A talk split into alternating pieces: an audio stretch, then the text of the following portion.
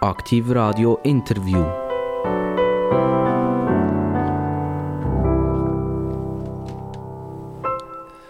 Aktiv Radio, das Radio Jura Südfuss, Bern, Stadt Bern, etwa 1,3 Millionen Einwohner.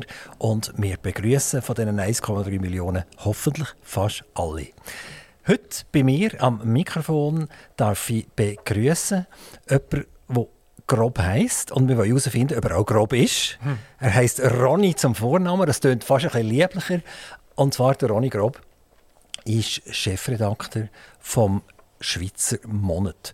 Und der Schweizer Monat zeigt euch vielleicht noch wenig, aber wir hoffen, dass in dieser Stunde, wo wir dürfen zusammen miteinander ein Gespräch führen, dass wir mehr wissen über den Schweizer Monat, was die Ideen sind vom Schweizer Monat und eben, ob der Ronny Grob eine, eine grobe Person ist oder, oder eben überhaupt nicht. Ich begrüße ihn ganz recht herzlich begrüßen, Herr Grob. Merci, dass Sie gekommen sind. Danke für die Einladung. Ronny Gromp, äh, Chefredakteur vom Schweizer Monat. Der Schweizer Monat, man, es ist nicht so ganz klar, wie viele Exemplare das tatsächlich rausgehen. Das ist eine, eine monatliche Herausgabe, das heißt ja Schweizer Monat. Irgendwann steht 2900, irgendwann steht 5000. Äh, wie viele Exemplare werden tatsächlich verteilt oder gekauft? Das tut sich immer ein bisschen äh, ändern, je nach Monat und je nach Auflage, aber das ist grundsätzlich immer noch richtig. Äh, wir haben ein paar tausend Abonnenten, aber es müsste ein bisschen mehr sein. Also, ich bin nicht ganz zufrieden mit der Anzahl der Abonnenten, aber das, das kann ja noch wachsen. Wie sehen Sie das wenn sie arbeiten, sie hauen in die Tasten, am Morgen früh fangen sie an zu sie fangen an recherchieren, äh, bis zu oben spät, mitten in der Nacht kommt ihnen etwas in den Sinn und sie nehmen das Handy für und sagen, oh, das muss ich unbedingt äh, noch daran denken, morgen Morgen. Und dann gibt es ein paar, sagen wir 3000 Exemplare oder so, dann ist das schon ein bisschen, wenn wir sagen, fast ein bisschen bitter das ist ja so, ja. Also erstens, äh, als Journalist denkt man immer natürlich an Ideen, man will äh, immer etwas rausbringen. Aber ähm, ja, ich wünsche mir auch mehr äh, Leser. Aber wir sind natürlich ein Nischenmagazin, vielleicht auch äh, einfach, de, weil viele Leute nicht Lust haben, äh, lange Artikel zu lesen. Für, für, viele Leute ist das auch zu tiefgründig. Überhaupt hat das Lesen abgenommen. Die Leute nicht mehr so viel lesen, nicht mehr so gern lesen. Ich glaube, unsere Hauptkonkurrenz ist einfach die Konkurrenz um Zeit. Äh, Netflix, Facebook, Twitter, Instagram, ähm, Spotify, Radio, äh, alles zusammen äh, nimmt halt Zeit und äh, viele Leute kommen halt auch zu Abend müde heim und dann sollen sie noch einen langen Essay von einer gescheiten Person lesen. Das ist halt damals nicht mehr so attraktiv. Da sind wir auch so ein, ein Medium fürs Wochenende. Wenn Sie sich jetzt in vier Sätzen positionieren. Links, rechts, Mitte, liberal, politisch, wirtschaftsneutral. Wo ist der Ronny Grob und seine Monatszeitschrift äh, anzusiedeln? Also ich selber bin sehr freiheitlich. Äh, ich will mich als äh, antisozialistisch bezeichnen. Ähm, liberal trifft es, glaube ich, äh, recht gut. Äh, ich sage immer nicht links. Äh, das ist so die Positionierung, die ich kann. Äh, bei, den, bei den Leuten, die wir für uns schreiben, sind wir natürlich viel breiter aufgestellt. Also wir machen doch keine Gesinnungsprüfung, bevor jemand schreibt, sondern wir fragen uns, äh, ob jemand äh, etwas Interessantes zu schreiben hat, etwas Interessantes zu sagen hat. Und wenn das der Fall ist, dann kommt er bei uns auch rein. Und ich staune auch immer, was für Namen wir tatsächlich haben. Also wir schreiben dann auch mit E-Mails und zeigen ihnen, wer da schon alles publiziert hat. Und viele Leute sagen dann, ah ja, das ist interessant, da will ich auch dazugehören. Und dann schreiben sie etwas für uns und wir publizieren das die Leute lesen das und äh, das funktioniert eigentlich äh, recht gut und ich bin eigentlich immer erstaunt, dass wir eigentlich als klein, kleines Nischenmagazin, wo wir tatsächlich leider immer noch sind, äh, doch so grosse Namen auch immer für uns äh, schreiben lassen können. Mit der Positionierung links oder rechts äh, habe ich immer so mein Problem. Ich kann schnell sagen, warum. Äh, Arbeitgeber und Arbeitnehmer, schon die äh, Frage ist eigentlich, oder die, das Wort ist falsch, weil der, der ja schafft, bei jemandem, der gibt ja Arbeit. Also der ist ja eigentlich Arbeitgeber, oder?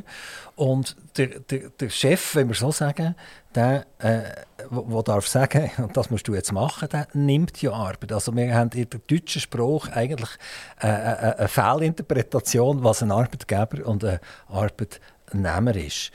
Und das Gleiche gilt, ein Unternehmer, der jetzt 30 Mitarbeiter hat, und denen am 24. regelmäßig super den Lohn zahlt, alle Sozialleistungen super abrechnet und durch dick und dünn durchgeht mit seinen Mitarbeitern. Auch dann, wenn seine Firma mal schlecht läuft, zahlt er trotzdem den Lohn und wird nicht sofort alles auf seine Mitarbeiter abwälzen. Das ist ja eigentlich ein Sozialist, oder? Also eigentlich ist der Urunternehmer der grösste Sozialist und umgekehrt ist ja der, der Sozialist, der nur umverteilt, der im Prinzip irgendjemand sitzt, aber, aber in seinem Leben noch nie etwas selber produziert oder gemacht hat, ist ja eigentlich ein Kapitalist, weil er, weil er einfach Kapital umverteilt. Also, ist jetzt alles ein bisschen überspitzt gewesen, selbstverständlich, oder? Aber ich, ich habe das Gefühl, schon mit der deutschen Sprache sind wir oft gedanklich am falschen Ort. Wie sehen Sie das? Ja, ich glaube auch, links und rechts sind äh, untaugliche Begriffe und der Unternehmer ist eigentlich der, der der Gesellschaft etwas gibt, indem er nämlich äh, Leuten Arbeit gibt, ihnen etwas zahlt. Und die, die immer sagen in der Öffentlichkeit, ja, wir sind sozial, äh, meinen eigentlich nur, dass sie äh, das Geld von der von denen, die äh, produktiv sind, wegnehmen und anders neu umverteilen wollen. Und äh, mich stört das sehr in der Politik, dass es eigentlich nur noch darum geht, also wenn man sich jetzt die typische deutsche Politiker anschaut, zum Beispiel, alles, was der sich darum kümmert, ist, wie, wem kann ich wie Geld verteilen. Oder? Das wäre der Weihnachtsmann oder der Samichlaus. Und äh, das ist einfach etwas ganz grundsätzlich Falsches. Also das äh, kann gar nicht aufgehen so. Es braucht die Leute, die Geld erwirtschaften und Steuern zahlen. Und äh, auch viele von unseren Journalisten haben, äh, verstehen das nicht mehr, dass das so ist. Ronny Grob, Sie sind 1975 auf die Welt gekommen. Ist das eine behütete Umgebung gewesen? Sie sind schon in einer, wenn wir sagen, eben Kapital gut bewirtschafteten Familie auf die Welt gekommen oder wie hat das bei Ihnen ausgesehen? Ja, ich bin so in einem typischen Schweizer äh, Arbeitermilieu aufgewachsen. Die, die Leute gibt es ja eigentlich heute gar nicht mehr. Solche Jobs machen heute nur noch äh, Ausländer. Also mein Vater war Lagerist, meine Mutter äh, Hausfrau. Und äh, ich gehöre eigentlich zu so der unteren Mittelschicht äh, in der Schweiz bin ich so aufgewachsen. Also gerade auch unter den Journalisten merke ich, dass ich mit dem Hintergrund äh, ziemlich alleine bin. Ähm, das könnte ja sein, dass man da radikalisiert wird. Also Papa Lagerist, Mami daheim. der Monatssalär hält sich irgendjemand in Grenzen. Am Sohnemann Ronny kann man nicht einfach alles äh, schenken und leisten etc. Das könnte dazu führen, dass es eine gewisse Wut ins Bauch gibt, in den Bauch gibt. Äh, weil man sagt, eigentlich die anderen haben es besser als ich.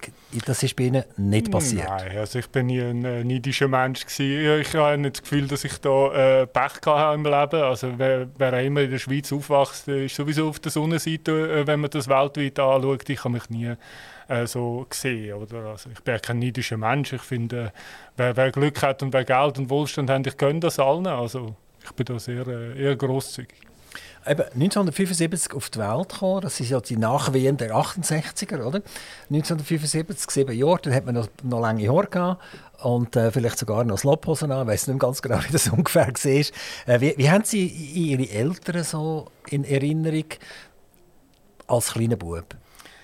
Ja, äh, ich habe meine Eltern tatsächlich irgendwann mal gefragt, ja, wie war das doch gewesen? Ihr sind doch genau die Generation von der 68er und äh, sind ja da auch solche und so. Und dann haben sie gesagt, nein, äh, äh, wir haben das gar nicht gewusst und gar nicht kennt. Also, da sehen wir wieder, was das auch für ein medialer Hype ist. Also, das sind gewisse Schichten, die da dabei sind, Studentenschaft, äh, aber die, der, der Großteil der Bevölkerung ist, ist, das gar nicht angegangen. Und die haben vielleicht gemerkt, wie sich die, die Mode ein wechselt, aber, aber per se haben die nichts damit zu tun gehabt. Die sind ihren Jobs nachgegangen und äh, haben normal gelebt wie alle anderen. Können Sie uns ein bisschen erzählen, wie es 1975 nach der Geburt weitergegangen ist? Vermutlich eine Primarschule mal gemacht. Wie ist das es nachher weitergegangen? Genau, bei Primarschule im Aargau, in Wettigen, Bezirksschule in Wettigen und dann habe ich mich entscheiden, soll ich jetzt auf Kantonsschule, also Maturität oder nicht und dann habe ich mich entschieden, äh, eine Lehre zu machen. Ich habe eine kaufmännische Ausbildung gemacht in einem Stahl- und Eisenwarenhandlung bei Debrunner und Rheinle in Wettigen Und äh, das hat mich irgendwie schnell mal äh, in Richtung äh, Privatwirtschaft gebracht, weil dort äh, hat man eigentlich schon äh, von Anfang an einfach müssen mitschaffen und auch verkaufen und äh, irgendwie ein nützliches Mitglied von dieser Firma sein. Äh, da ist ziemlich äh, auch Druck äh, ausgeübt worden. Dann habe ich auch gemerkt, okay, ja, so ist Wirtschaft, so läuft es. Man muss ein etwas machen und sich anstrengen, damit da der ganze Betrieb läuft. Und wann ist dann nachher das Umbiegen gekommen zum schreibenden Zunft?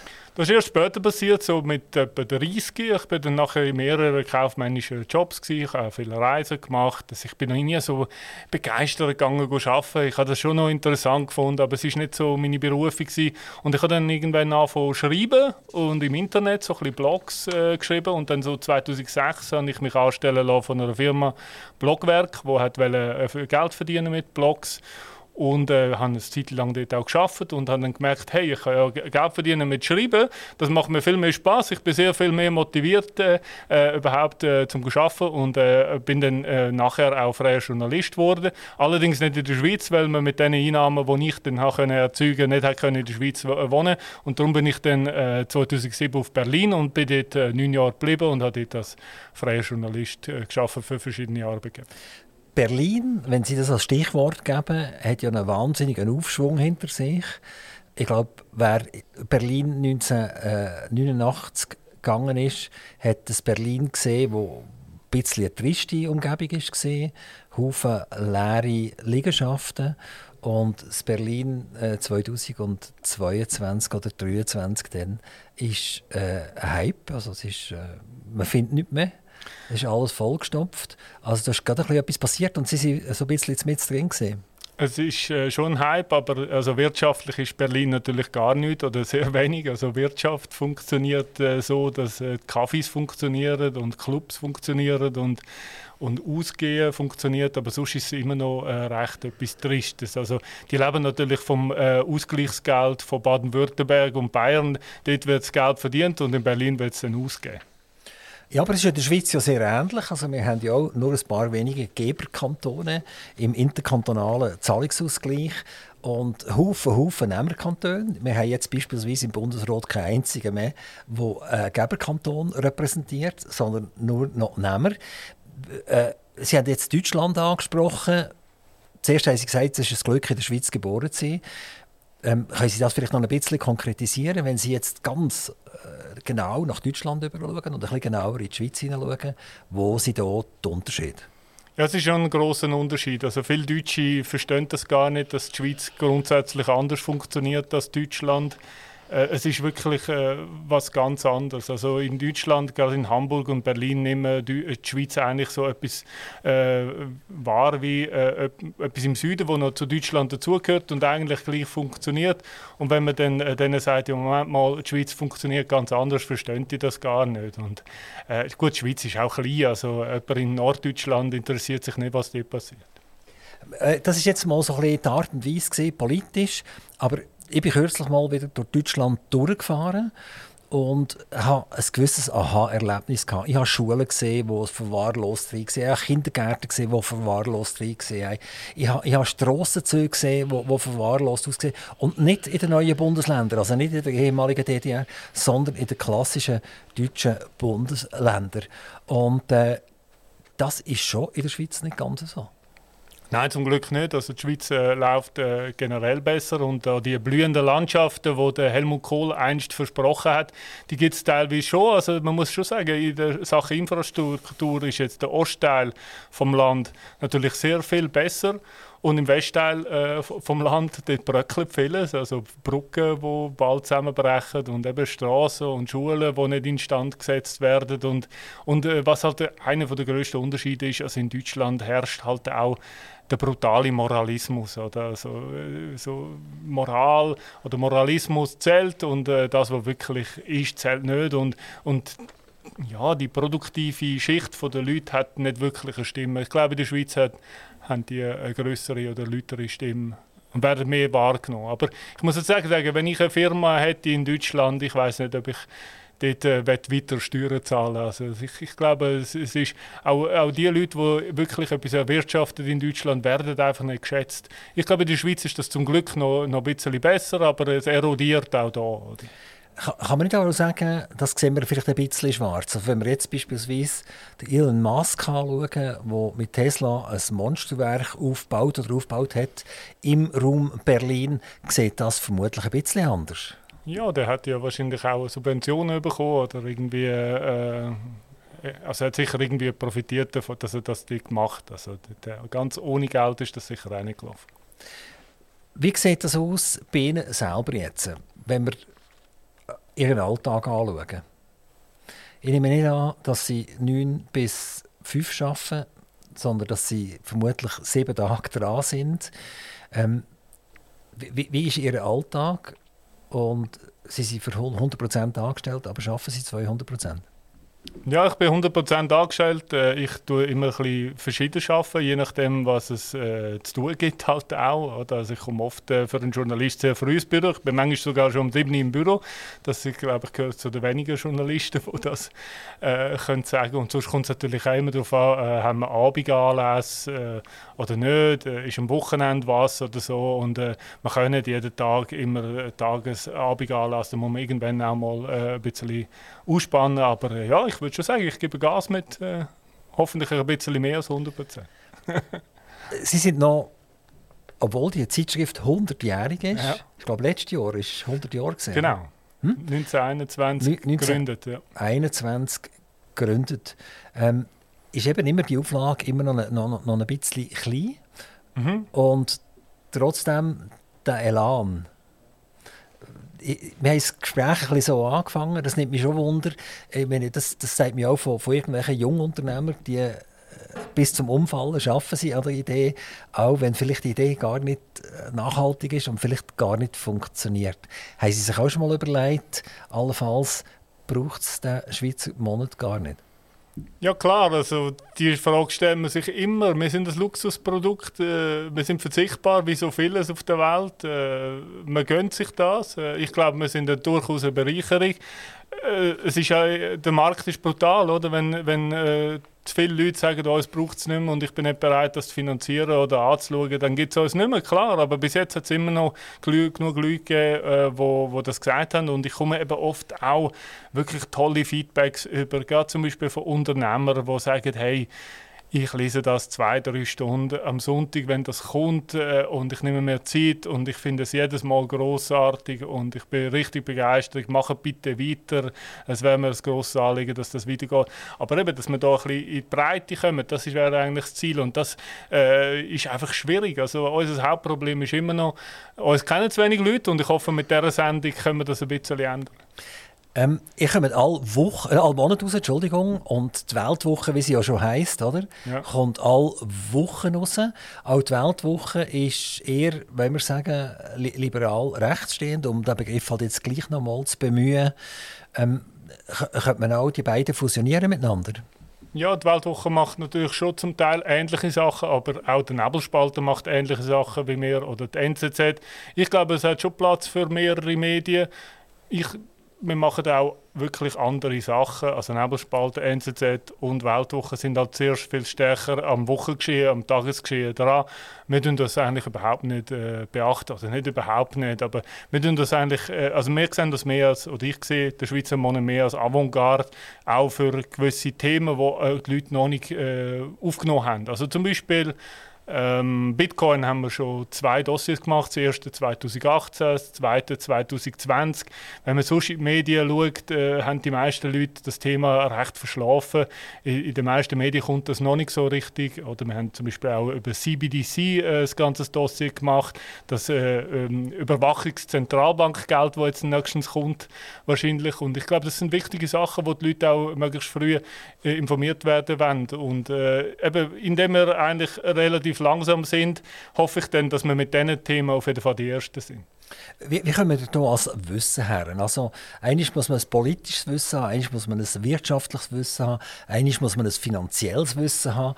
Äh, der Bitcoin ist ja nicht ganz ohne eine gewisse äh, Schwierigkeit, das zu verstehen, wie es überhaupt wirklich funktioniert. Wenn man schon nur über Mining redet, oder? dann gehen Meinungen auseinander, was das überhaupt ganz genau ist.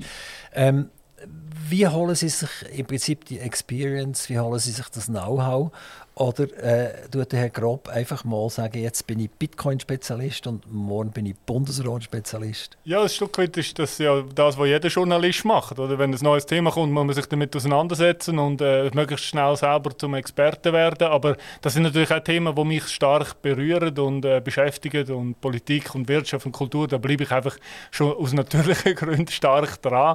Und äh, das sind ja dann die Themen, die wir eigentlich alle in der Redaktion können auch ausspielen können. Das sind schon Themen, wo wir uns stark damit beschäftigen. Also von dem her haben wir eine gewisse Expertise.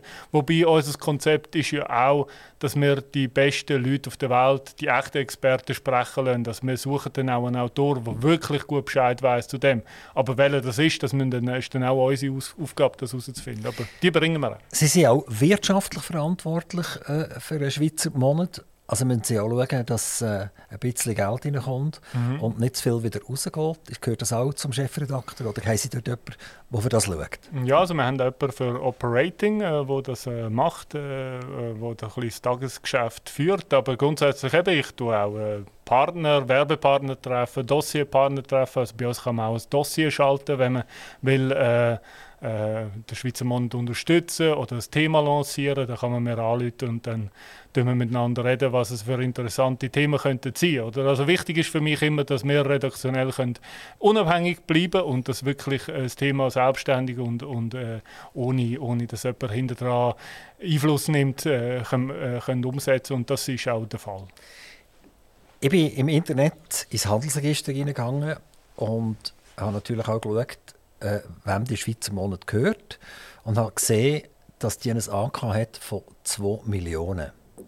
Wenn eine Firma weniger als 50 Prozent der Mittel hat, dann ist sie theoretisch Konkurs. Dann muss sie die Bilanz deponieren. Das bedeutet, dass ihre Verlag oder ihre Zeitung, Zeitschrift eigentlich immer muss beweisen in der Bilanz mindestens eine Million zu haben. So, und da habe ich mich jetzt, jetzt mich Wunder genommen, wie funktioniert das? Vermutlich gar nicht so einfach.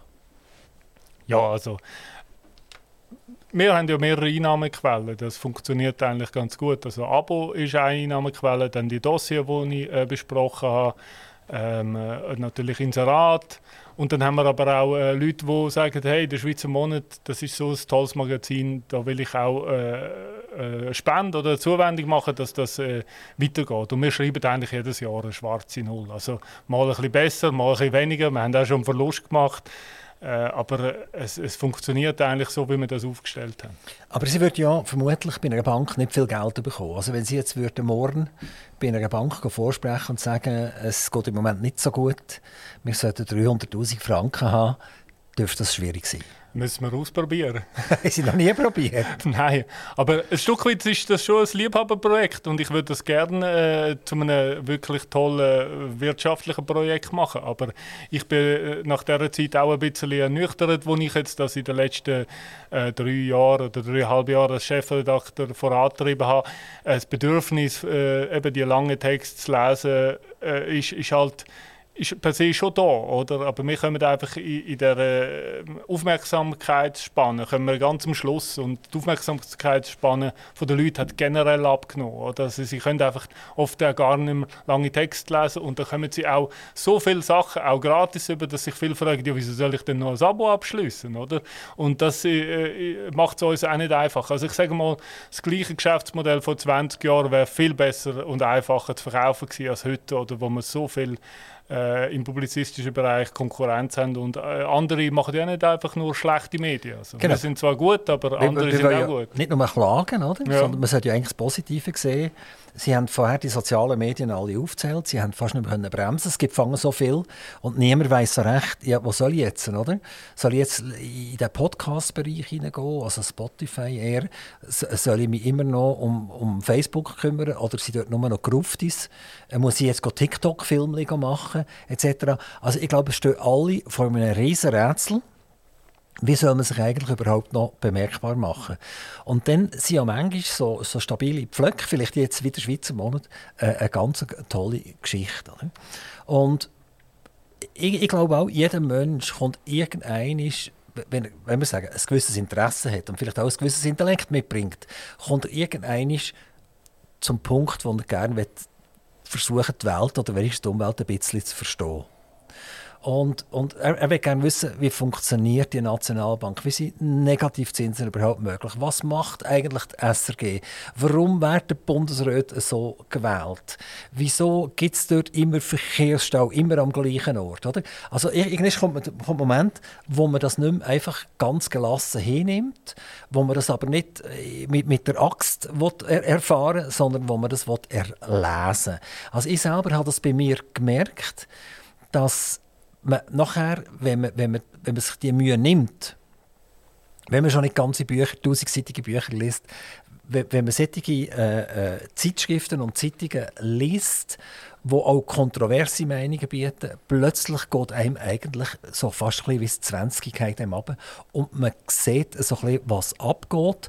Und man ist fast in der Lage, nachher so ein wie ein Orakel zu sein. Man kann fast voraussagen, was jetzt eigentlich wird passieren weil die Schemas werden sichtbar, mhm. wo, wo, wo man wo, wo, wo man drinnen lebt und, und wo so funktionieren. Haben Sie, haben Sie die Erkenntnis auch schon gehabt? Ich bin 20 auch schon runtergefallen.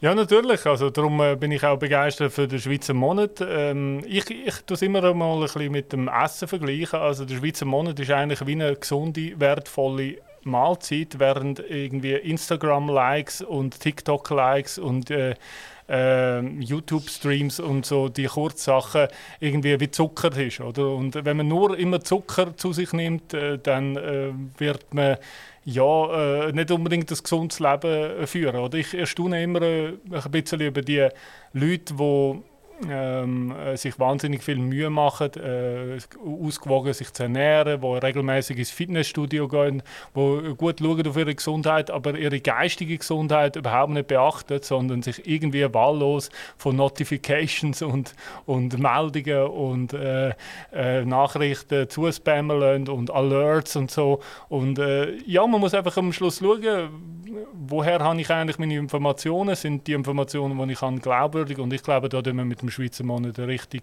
gute Grundlage legen. Also ich glaube, wenn man einfach mal abschaltet am Wochenende, sich äh, äh, alles auf den Flugmodus stellt, den Schweizer Monat ein, zwei Stunden liest, äh, dann äh, ist man gut informiert über die wichtigen Themen. Nehmen wir vielleicht nochmal die klassischen Medien oder das, was man heute als klassische Medien anschaut. Fangen wir mal bei den Tageszeitungen an. Gehen wir mal zum Blick. Die Schlagzeilen beispielsweise serbische Militärkonvois rollen auf Kosovo zu. Oder? Genau. Also mit, mit, mit so einer Schlagzeile tue ich extrem viele Leute aufwirbeln.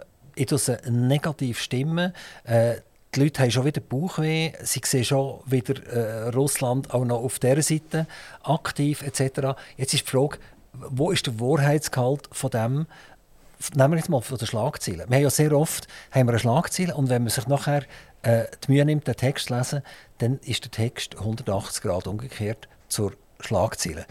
Jetzt in diesem Fall vielleicht nicht, aber es geht eigentlich darum, dass mit den Menschen, die nicht bereit sind, ein bisschen nachzudenken, sondern die primär auf der Konsumseite sind, wird eigentlich eine riesige Scharlatanerei äh, geführt, oder? Man kann auch einfach sagen, das Mediengeschäft, oder? Also Ringi ist ein privates Unternehmen, der weiß, wie, die wissen, wie die Leute funktionieren und äh, ja, mit der Angst der Leute oder eben mit der Aufmerksamkeit, mit den Boulevard-Themen äh, kann man die Leute triggern und äh, da kann man sich die Aufmerksamkeit äh, machen. Also das ist nicht unbedingt schwer, das können, können wir auch, oder? Die Frage ist, was ist gut und was ist wichtig und äh, ich glaube, das sind eben so Medien wie der Schweizer Monat oder auch die NZZ einfach etwas äh, verlässlich Nützlicheres, etwas Besseres, etwas Gescheites. Und man tut sich, muss sich, es muss sich einfach jeder auch selber entscheiden, wem ich meine Aufmerksamkeit widmen und was wollen die von mir und was wollen die mit mir machen und was, äh, was wollen die anderen mit mir machen. Und äh, ich glaube, da kann sich jeder selber die Antwort geben. Jetzt kann ich noch weiter in den Schlagzeilen gehen. Weiter runter steht zum Beispiel jetzt auch Blick, oder?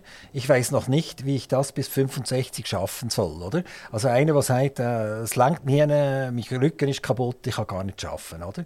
Nachher nächste Schlagzeile, Sarah Connor rechnet mit Thomas Gottschalk ab. Also nicht einig etwas, wo einem das Herz erfreut, oder? Genau. Und nebenan sind ja 98% erfreuliche Sachen passiert. Im, im, Im, Prinzip ist das einfach äh, fast eine Messerstecherei, die hier passiert. Eine seelische Messerstecherei, die hier permanent abgeht. Oder? Ja, aber es ist nicht nur äh, Push, es ist auch Pull. Oder? Also die, die Leute äh, suchen auch das, also sie klicken das an und äh, die Leute haben gerne äh, Aufregung oder Gewalt oder äh, Sex oder Crime oder Blut und Tränen. Oder? Also all das, was der Boulevard bedient, wird eben auch gerne angeklickt. Wir sind einfach totale Kontraprogramm dazu. Sie sind überzeugt, dass das die Leute eigentlich gerne machen? Oder ist man irgendwie so in einen Trott hineingelassen, wo man halt Blick CH macht, 20 Minuten CH, Watson CH etc., wo man das einfach macht und nachher irgendwie gläubig ist, man sich informiert, aber eigentlich ist man es überhaupt nicht, sondern man hat relativ viel Schrott um den Kopf geschlagen bekommen. Genau, das wäre auch mein Anliegen, dass sich die Leute mal ein bisschen äh, nachdenken und reflektieren, was ist eigentlich mein Medienkonsum? Ist das gesund für mich? Tut mir das gut? Und ich kenne ganz viele Leute, die eben gar keine News mehr lesen, weil sie sagen, hey, das zieht mich ab, das macht mich fertig. Ich, am Schluss weiß ich gar nicht, was ich gehört habe, aber ich bin irgendwie traurig und äh, es ist äh, eben, und darum sollten viele Leute sich eben auch äh, auf Instagram äh, Leute, die stundenlang auf Instagram, also man hat jetzt zum Beispiel auch gesehen, oder, äh, die Suizidrate unter jungen Mädchen nimmt stark zu, ähm, auch unter, überhaupt unter jungen Menschen, oder, da muss man sich auch fragen, ja, was macht das alles, also all das, das was Smartphone mit den Leuten macht, da haben wir einmal eine Ausgabe gemacht, äh, Smartphone an, Hirn aus,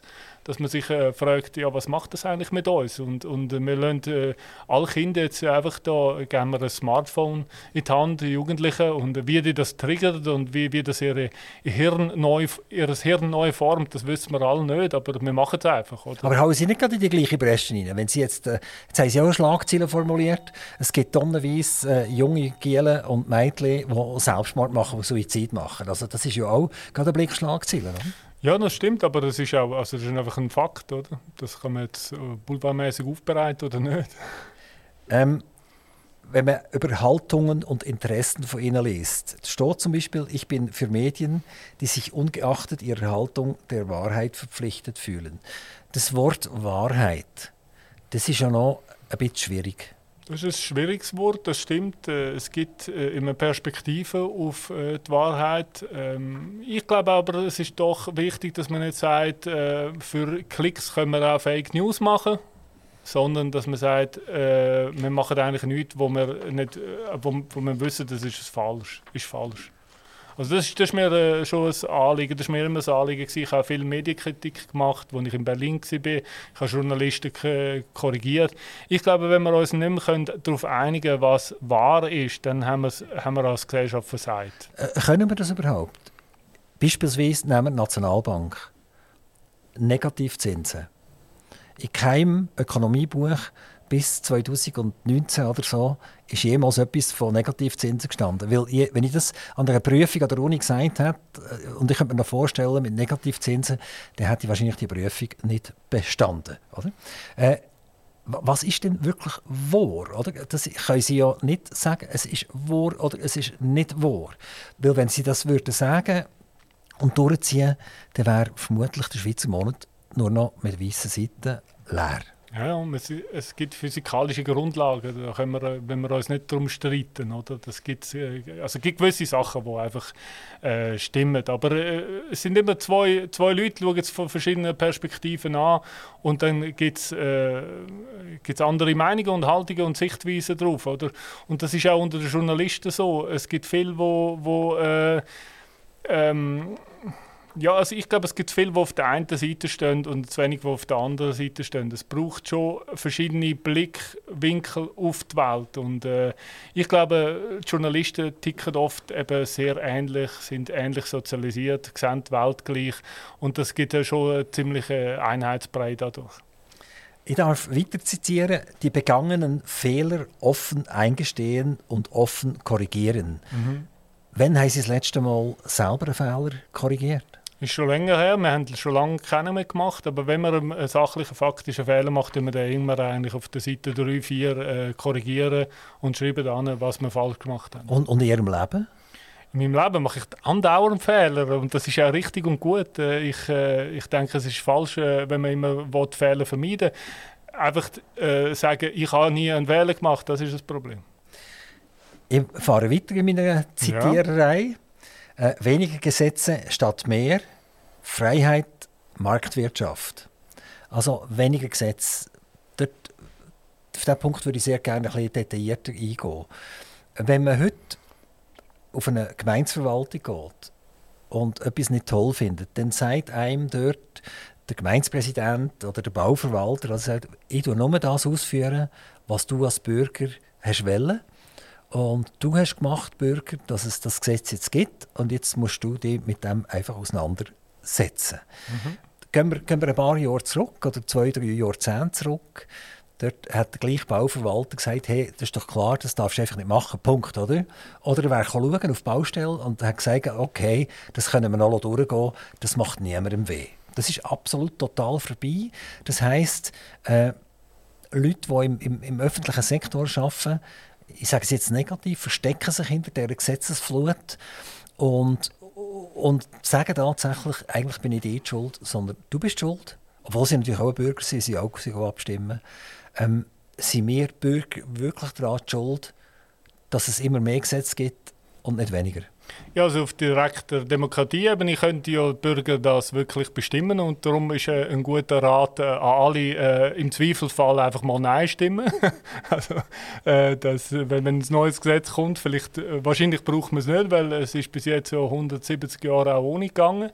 Ähm, und das andere Problem sind natürlich irgendwelche aktivistischen Parlamentarier, die sich beweisen und sagen, ja, ich habe mich eingesetzt und ich habe jetzt geschaut, dass die Gesetzeslücke äh, geschlossen wird. Und es, ist auch, es sind auch alle Bürger gefragt, die unbedingt jede kleinste äh, Gesetzeslücke schliessen oder das mit Klagen äh, erzwingen durch Bundesgerichtsentscheid und so.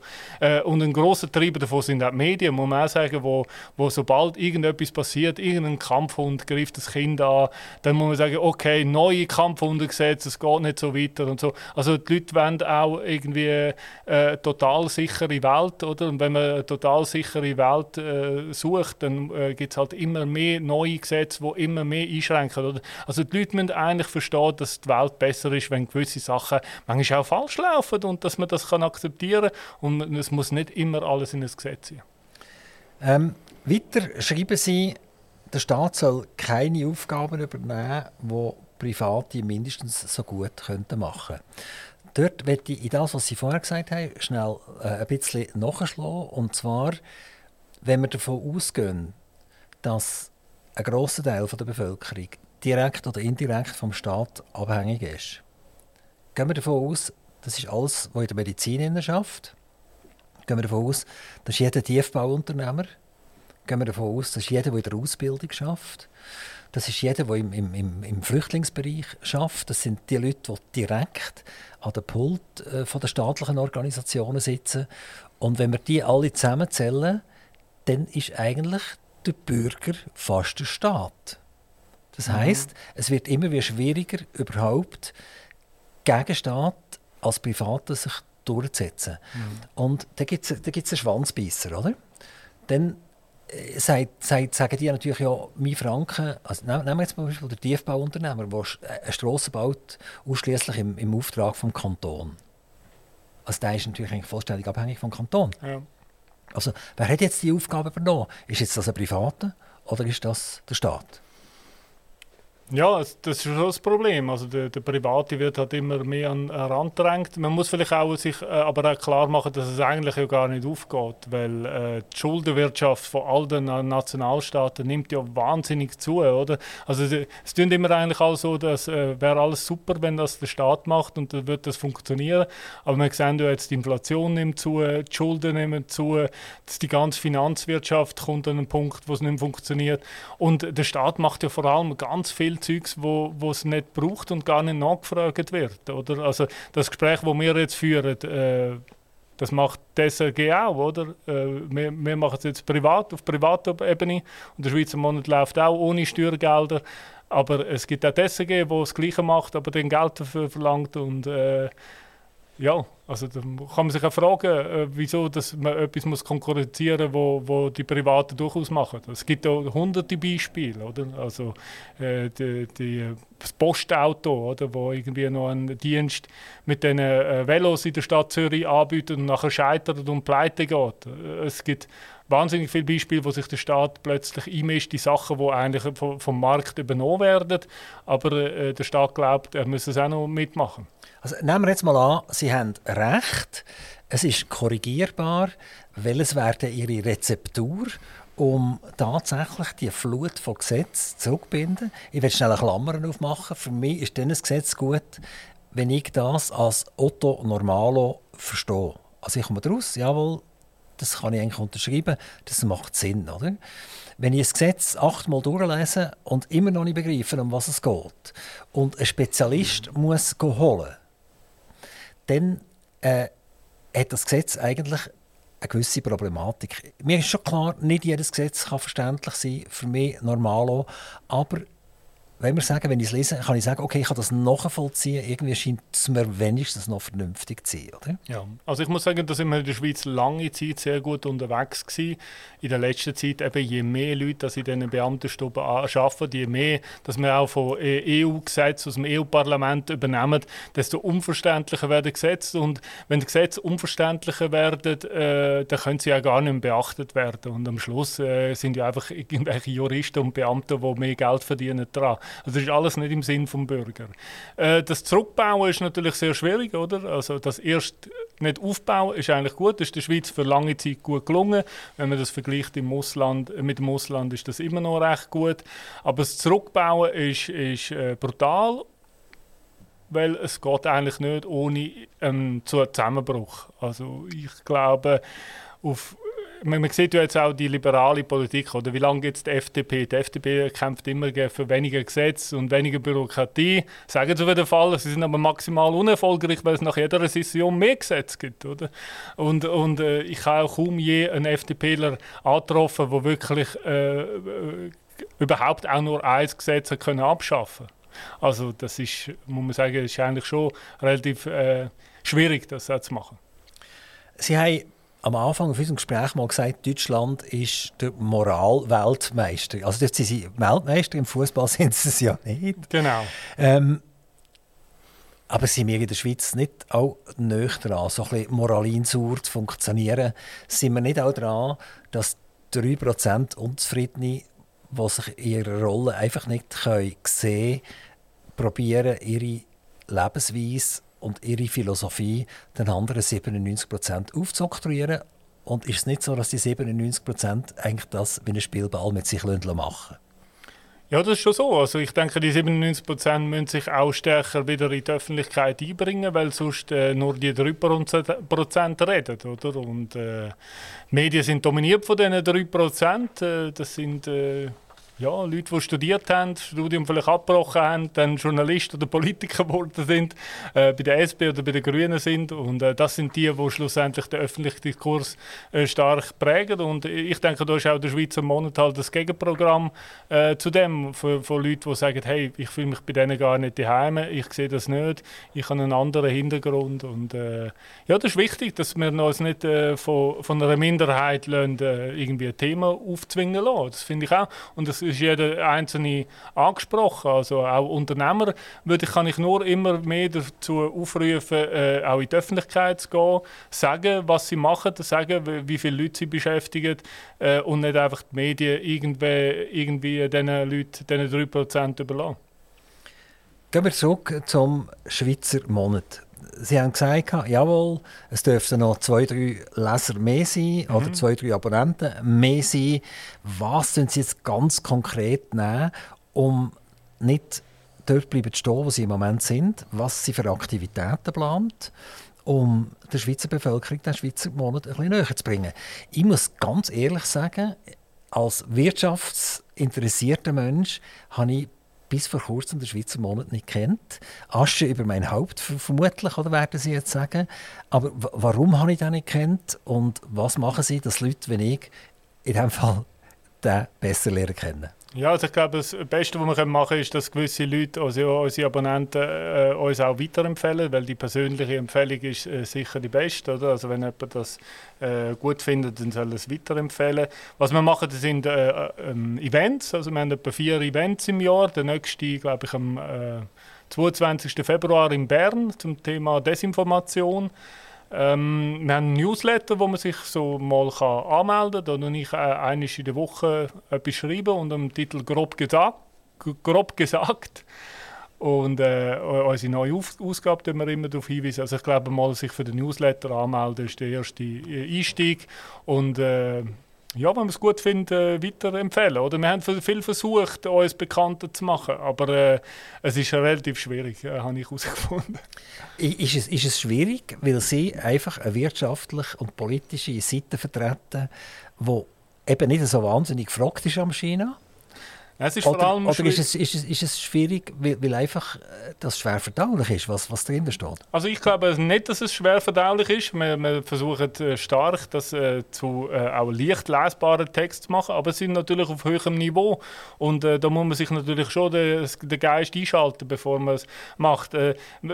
Was uns fehlt, ist der Boulevard. Oder? Die Weltwoche macht natürlich auf, mich, auf sich aufmerksam mit äh, steilen Titeln und äh, gewagten Thesen. Und äh, äh das machen wir alles nicht. Oder? Äh, das könnten wir auch machen, dann würden wir wahrscheinlich auch äh, vermehrt in die, Aufmer in die Aufmerksamkeit kommen. Aber dann wären wir auch nicht mehr der Schweizer Monat. Also ich glaube, das ist genau das, was die Leute schätzen. Oder sagen, hey, das Grelle, das habe ich überall sonst. Ich wollte eigentlich mehr ja, eben Tiefgründigkeit und, und echte Information. Gehen wir mal zu einem anderen Thema zurück, wo Sie eben ein bisschen darüber geschrieben haben, das ist der Bitcoin. Mhm. Und, und der Bitcoin ist ja etwas, immer wenn etwas geschrieben worden ist, dann ist mit dem etwas passiert, was gerade umgekehrt ist gegangen, oder? Dann haben sie gesagt, er geht auf 300 Dollar und dann ist er auf 60'000 und dann haben sie gesagt, jetzt geht er auf 300'000 und dann ist er wieder zurück auf 16'000. Also es ist eigentlich immer das passiert, was niemand erwartet hat.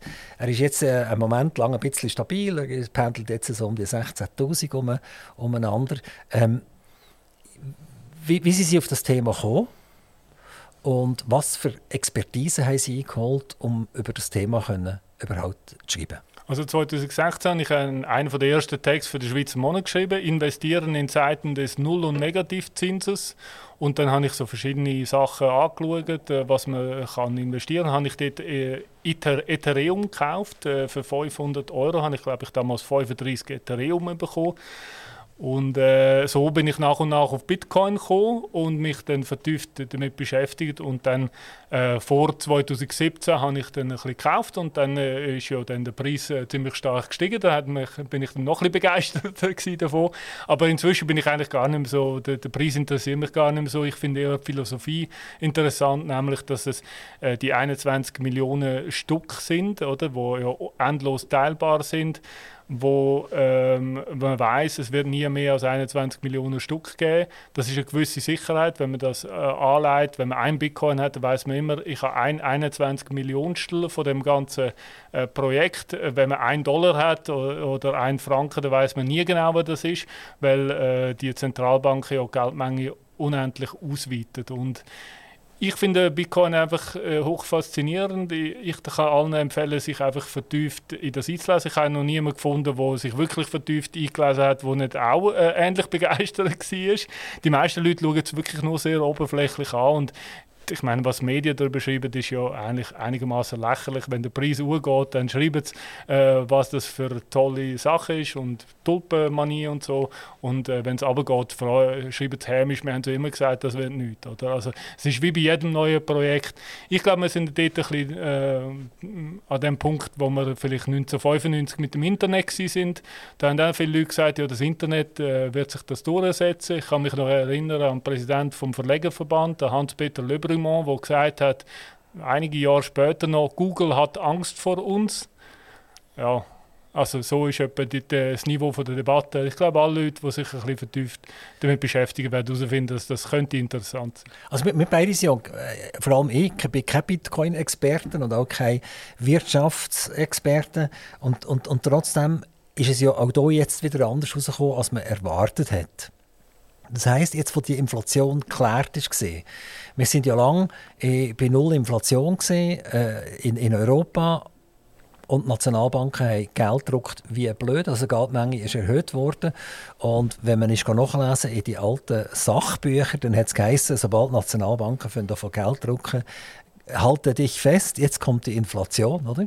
Und das hat man jetzt seit 2008 hat man das durchgezogen, dass die Geldmenge wie blöd erhöht worden ist. Also in der Schweiz sind wir ja über eine Billion aufgegangen, von etwa 130, 140 Milliarden angefangen. Also irgendwann zwischen einer 5 und, einer Versiebenfachung irgendwann.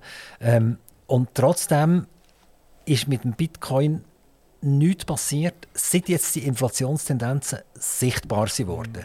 Also jetzt plötzlich sie sind ausgesprochen worden. Man hat jetzt selbstverständlich den, den Eruptionen äh, in der Ukraine die Schuld gegeben. Aber Fakt ist ja, dass das Geld ist seit 2008 gedruckt wurde und das ist ja wie eine wie ein Kessel, der brodelt hat, irgendwann hat müssen explodieren. Ja, und ich glaube, es geht auch noch weiter. Aber was man nicht vergessen ist, es gibt einen starken deflationären Druck, und zwar durch äh, die Entwicklung, die technologische Entwicklung. Also, dass iPhones immer billiger werden. Na gut, iPhones nicht, aber andere Smartphones, die immer billiger werden, die immer mehr Speicher haben, die immer mehr können. Und äh, das äh, hat halt äh, entgegengewirkt äh, gegen die Inflation. Aber ich glaube, äh, die Büchse der Pandora ist geöffnet und wir haben noch lange nicht das Ende von der Inflation gesehen. Und ich glaube, alle Leute, die einfach, also ich denke, die Leute, die Franken haben, das ist noch die Währung, die am sichersten ist. Aber wer jetzt Euro hat, wird sich schon stark müssen fragen in den nächsten Jahren, will ich wirklich meine Ersparnisse in Euro anlegen? Ich kann es nur allen raten, das nicht zu machen. Da finde ich Bitcoin viel interessanter Aber jetzt nochmal, was angefangen hat, hat, wo, wo die ersten gekommen sind, ja. jetzt sieht es nach Inflation aus hat der Bitcoin verloren. Also eigentlich logisch gesehen hat man sagen, jetzt mache ich Flucht aus den Standardwährungen, weil die, die haben inflationäre Tendenzen. Also wenn ich 100'000 Franken auf dem Konto habe, habe ich Ende Jahr noch 90'000 Franken. Wir haben 10%ige Vernichtung von der, von der Währung. Ähm, wieso sind denn nicht alle in, in den Bitcoin hineingeflüchtet? Ja gut, die Medien tun sie auch äh, die ganze Zeit schlecht reden und äh, es gibt natürlich schon viele Leute, die eingegangen sind äh, mit unterschiedlichen Geldbeträgen. Man darf auch nie vergessen, der Bitcoin-Preis weltweit wird natürlich vom Big Money äh, verschoben, oder? Also wenn da ein paar Hedgefonds äh, investieren, dann verschiebt sich der Preis. Und äh, Bitcoin ist auch immer äh, zyklisch, oder? Äh, geht der Preis äh, auf, dann geht er wieder runter. Ähm, was einfach sicher ist, oder bis jetzt immer sicher war, wer Bitcoin vier oder fünf Jahre haltet, hat äh, in Dollar auf jeden Fall mehr, als er vorher gehabt Und äh, ich denke, das wird auch noch so weitergehen. Also jetzt haben wir eine kleine Entourage gemacht in die Bitcoin, in die Finanzwelt hinein. Jetzt werde ich vielleicht gegen Abschluss von unserem Gespräch nochmal über, über den Schweizer Monat reden. Ihr habt 2019, wenn ich das richtig sehe, eine relativ starke Umwälzung im Verwaltungsrat. Mhm. Es hat sich viel, viel geändert. Ähm, was ist passiert dort? Warum sind die einen austreten und die anderen sind dazugekommen? Also es sind zwei äh, gegangen ähm, äh, und äh, die Verkleinerung habe auch ich ein bisschen angestoßen, weil ich habe gesagt es kann doch nicht äh, äh, sein, dass wir in der Redaktion weniger Leute haben als im Verwaltungsrat. also äh, ist jetzt nicht aufgrund nur von mir passiert, aber äh, ich glaube, das ist richtig, dass wir einen kleinen, äh, schlagkräftigen Ver Verwaltungsrat haben und wir sind da, ja, ich, ich und äh, die drei Herren, die jetzt drin sind, können das relativ äh, schlagkräftig machen. Das ist gut. Sie aber, haben gleichen aber ihr habt ja unter anderem ist, ist der Jobst Wagner bei mhm. euch im Verwaltungsrat gesehen. Ja. Der Jobst Wagner mit Rehau ein sehr erfolgreicher Unternehmer. Also ich kann mir jetzt vorstellen, der ist nicht ein Nehmerkanton, sondern er ist ein Geberkanton Ja. Und, und den haben wir jetzt verloren. Ja, das ist schade. Also ich schätze den Jobst Wagner sehr und äh, ich, äh, er hat auch seither, glaube ich, auch schon wieder geschrieben für uns. Äh, ähm, ja, ich, ich freue mich auch, wenn er im Haus äh, verbunden wird. Er hat auch viel Werbung für uns gemacht. Also ich kann ihm nur danken für seinen Einsatz und äh, hoffe, dass er auch weiterhin uns äh, verbunden bleibt. Eben, Sie sind ein bisschen abhängig von, von Leuten, die den Schweizer Monat weiter pushen und weiter portieren. Ähm, wie, wie, stark ist denn der Einfluss von diesen Meinungsmacher? Also, äh, spüren Sie das, dass Sie die Hilfe haben von diesen Leuten? Oder ist es halt wie bei so Filmen, dass sie sagen, merci vielmals, dass sie meinen Artikel dürfen abdrucken und auf Wiedersehen? Nein, wir sind äh, übertreibt eigentlich auch von diesen Unternehmern und ich freue mich eigentlich um alle Unternehmer, die zu uns kommen und sagen, hey, wir wollen den Schweizer Monat äh, voranbringen, wie kann ich euch helfen? Wenn es solche Unternehmer im äh, Bereich äh, Solothurn gibt, dann sollen die sich bitte bei, bei mir melden. Äh, ich, ich wäre froh, äh, noch mehr davon zu kennen. Oder? Und ich glaube, wir tun das auch publizistisch für genau diese Leute einsetzen. Also ich glaube, die Schweiz äh, läuft gut, wenn es gute Unternehmungen hat, wenn die florieren, wenn die viel Steuern zahlen äh, so geht es im ganzen Land gut. Und äh, wir setzen uns wirklich äh, stark ein für, für äh, ja, liberale äh, Rahmenbedingungen und auch für das Unternehmertum. Herr Grob, wenn Sie jetzt noch irgendeinen Wunsch frei hätten, wo Sie dürften frei ins Mikrofon rein, rein, rein sagen, dann wäre der Moment gegeben, ja. was Sie jetzt machen. Ich hätte gerne mehr Abonnenten. Wir haben Jahresabos, wir haben Zwei-Jahresabos, wir haben Monatsabos. Äh, der leichteste Einstieg ist der Probeabo für 30 Franken. Ein Jahresabo gibt es für 195 Franken. schweizermonat.ch Abo kann man das lösen. Äh, man kann auch einfach mal eine äh, Ausgabe bestellen und das anschauen. Aber ich würde mich freuen. Übrigens zu jedem äh, Printabo ist auch der ganze Online-Auftritt dabei. Man kann sich einloggen, man kann alle äh, bisherigen äh, Ausgaben abladen, man kann alles, was bisher publiziert wurde, in den letzten Jahren anschauen. Es sind auch die anderen älteren, also eigentlich alle 100 Jahre kann man durchlesen, wenn man will. Es sind ganz viele gescheite Gedanken. Es ist ja auch immer, wenn wir einen neuen Text äh, holen, müssen wir immer sagen, okay, hat das schon mal jemand gesagt. Äh, die meisten Sachen sind ja schon mal gesagt worden und äh, es ist auch schwierig, jemanden zu finden, der es noch gescheiter sagt. Haben Sie schon mal den Michael Ringia gefragt, ob er gerne Aktionär werden will? Das wäre noch originell, ja, der Michael Ringia. Haben Sie noch nie gemacht? Habe ich noch nicht gefragt, ja. Also okay. wenn er sich bei mir meldet, äh, kann, kann, ich sehr gerne reden mit dem Michael Haben Sie schon mal jemanden aus der Koningsfamilie, der Herr Subino, gefragt, ob er Aktionär werden will? Ja, ich glaube, das ist nicht realistisch. Haben Sie auch nicht gefragt? Ich sehe, so, haben Sie noch Hausaufgaben? Ja. Wie sieht es aus mit dem Peter Wander von CH Media? Haben Sie ihn ja, schon mal gefragt? Das ist ein liberaler uh, Unternehmer äh, im Aargau. Äh, äh, habe ich noch nicht gefragt, aber ist auch sympathisch. Also. Also Sie können ja mal ein Massen-E-Mail machen an die drei Herren. und dann haben Sie im Prinzip die gesamte Deutschschweizer ja. äh, Medienlandschaft erreicht. Oder? Ja gut, wir sind auch Konkurrenz und es ist eigentlich auch gut, dass es eine unabhängige kleine Firma gibt wie wir. Oder? Also, äh, das ist ja nicht unbedingt gut, wenn äh, alle Medien in der Hand von vier Verlagen sind. Äh, äh vier? Also geht jetzt noch Zürich Zeitung, oder wie? Ja. Okay, also die Zürich Zeitung hat ja sämtliche, äh, wenn wir sagen, kleinere Zeitungen in CH Media übergeben. Mhm. CH Media ist Mehrheit von kurzem durch Peter Wander definitiv übernommen worden. Das hat eigentlich jeder gewusst, dass es so weit kommt, oder? Also, ihr redet eigentlich nicht mehr von vier, ihr redet jetzt eigentlich von drei. Ja gut, aber die NZZ darf man nicht vergessen, ist eine sehr wichtige liberale Stimme und äh, ich, ich glaube, die Leute müssen das schon auch wahrnehmen. Äh, es ist eine ganz gute Zeitung. Ich lese die jeden Morgen und äh, ich kann nur sagen, der NZZ ist eine äh, ganz wichtige Stimme, die man nicht vergessen darf.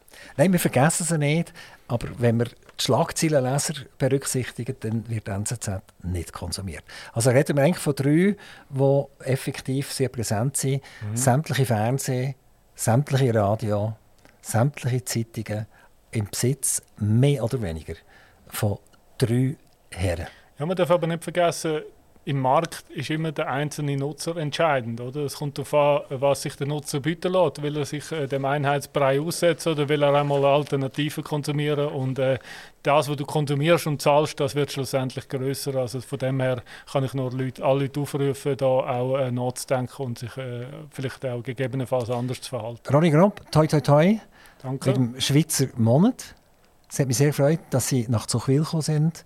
Solothurn. Sie haben gesagt, Solothurn war für Sie eine unbekannte Größe. Äh, das ändert jetzt ab sofort. Da ja. wird dafür sorgen. wir schauen, noch, wir schauen, noch, Karten an miteinander, was das Ding überhaupt ist. Äh, aber es ist ja nicht nur der Kanton Solothurn. Also wir gehen ja den Kanton Aargau und den Kanton Bern. Ronny Grob, herzlichen Dank, dass Sie vorbeigekommen sind. Toi, toi, toi. Alles Gute Ihnen persönlich und am Schweizer Monat. Danke. Aktiv Radio Interview.